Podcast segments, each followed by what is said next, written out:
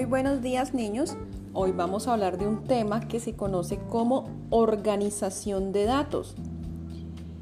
En la página 253 de nuestro libro de matemáticas lo puedes encontrar. Voy a hacerte una lectura, síguela tú atentamente. Tenemos el caso de Sofía, una niña que le preguntó a algunos de sus compañeros de curso cuál era su juego favorito los resultados los escribió en una tabla. Mira, ahí tenemos a Sofía que le está preguntando a todos sus compañeritos cuál es el juego que más les gusta. Y al lado vemos una tabla en verde.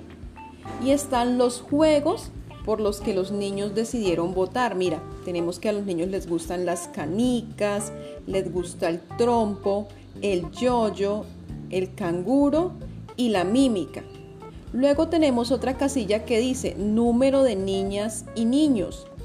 Mira que ahí están unas rayitas como inclinaditas. Esas líneas son los votos que tuvo ese juego. Por ejemplo, por canicas, contemos cuántas líneas hay en ese cuadro. Hay 1, 2, 3, 4, 5, 6, 7, 8, 9, 10, 11. 11 niños le respondieron a Sofía que les gustan las canicas. Luego con el trompo. 1, 2, 3, 4, 5, 6, 7, 8. 8 niños dijeron que juegan trompo, que es el juego que más les gusta.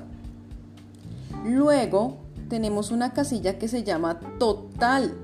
Ahí ya no van colocadas las linecitas por cada niño, por cada voto, sino que se coloca el número total de votos. Entonces, ¿te acuerdas?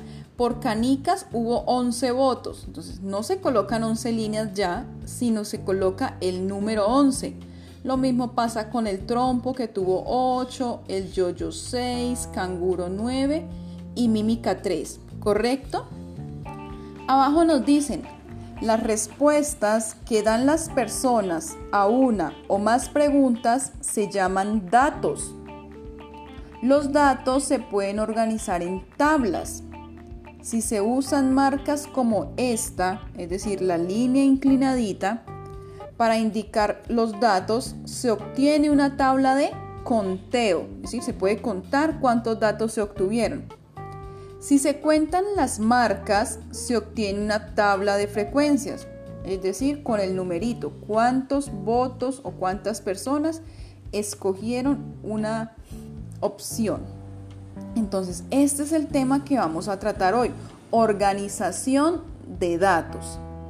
Ahora tú en el, en el cuaderno vas a copiar como título organización de datos y vas a responder en el cuaderno la sección ahora tú que está en color azulito en la página 253 y la sección Pensamiento crítico, que está en color lila en la página también 253.